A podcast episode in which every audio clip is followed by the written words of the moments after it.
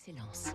Donnons l'envie d'entreprendre au cœur des territoires. Avec la banque Les Derniers, votre banque en région. Il est 6h58, Fabrice Lundi. Des parfums naturels à prix abordable, c'est le baril réussi par cette PME lyonnaise. 100 bon avec le chiffre, jeu de mots. Une jeune marque de parfumerie à Lyon, 100% française, 100% accessible, 100% naturelle. Son créateur est Christophe Bombana qui a passé 25 ans de sa vie chez des géants de la cosmétique et du luxe, L'Oréal, Bourgeois, Hermès. Il fait le constat qu'en France, deux personnes sur trois ne se parfument pas régulièrement. À 52 ans, il lance donc sa marque avec des bouteilles et non des flacons rechargeables, vendus une quarantaine d'euros, un contenant sobre, pas d'emballage superfétatoire, pas trop de pub, pas d'égérie. La PME revendique appartenir à ce que le marché appelle la beauté holistique, bon pour le corps et l'esprit.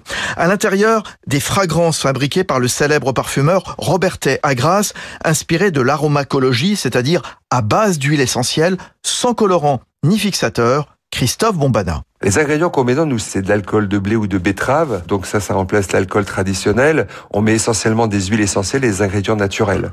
Et puis, quand il s'agit de mettre de la pétrochimie, on fait très attention à ce que nos molécules de synthèse, qui sont à hauteur de 0,5 ou 0,6%, soient totalement dans le cahier des charges clean qui est apposé à Robertet. Sans bon a élargi sa gamme au savon, au spray pour les mains, des parfums d'intérieur de plus en plus vendus. On trouve ces produits dans une vingtaine de pays, en France, chez Monoprix, Beauty Success ou La Samaritaine. C'était Territoire d'excellence sur Radio Classique.